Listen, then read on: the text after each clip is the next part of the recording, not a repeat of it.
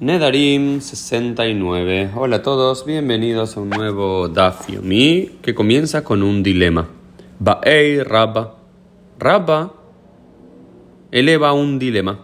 Y el dilema es el siguiente. ¿Yesh be'akem o ein be'akem? Y la segundo, segundo dilema. ¿Yesh be'afer o ein be'afer?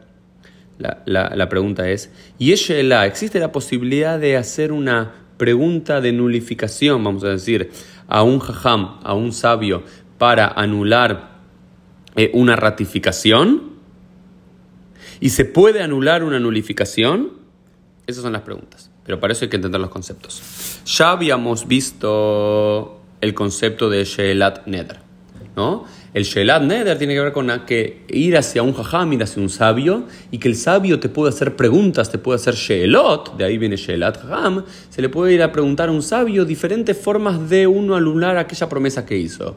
Por ejemplo, si uno hizo una promesa y después el sabio dijo, pero vos estabas pensando en esto, o estabas refiriéndote a este objeto, y si encuentra alguna forma a través de alguna pregunta inteligente de que uno diga, no, yo no tenía la intención para hacer eso, bueno, podía ser Shelat Neder y podía de esa forma eh, anular aquella promesa. Ahora bien, ¿se puede hacer lo mismo para cuando ya sea el marido o el padre hicieron la ratificación de la promesa, ya sea de su hija o de su mujer? Es lo que se llama Sheela Be'ekem, el akem era cuando ya tanto el marido hace su mujer o el padre hace su hija, cuando rectifican su promesa. Si la, la, hija o la mujer dicen, juro no comer más aceitunas en mi vida, y el marido o el esposo le digo, ok, perfecto, eh, no lo hagas, acuerdo con esto y demás. ¿Qué pasa si uno después quiere arrepentirse de haber hecho esa rectificación, esa ratificación, perdón? Entonces, la pregunta es, ¿se puede hacer una nulificación de esa ratificación? Una sheela, un jajam para que él lo haga? Y la respuesta es sí.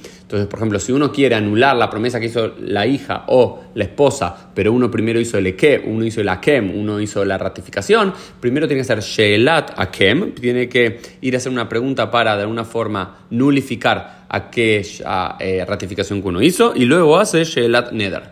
Y luego puede hacer las preguntas para anular eh, aquella promesa. Ahora bien, Shelat Afer no se puede hacer.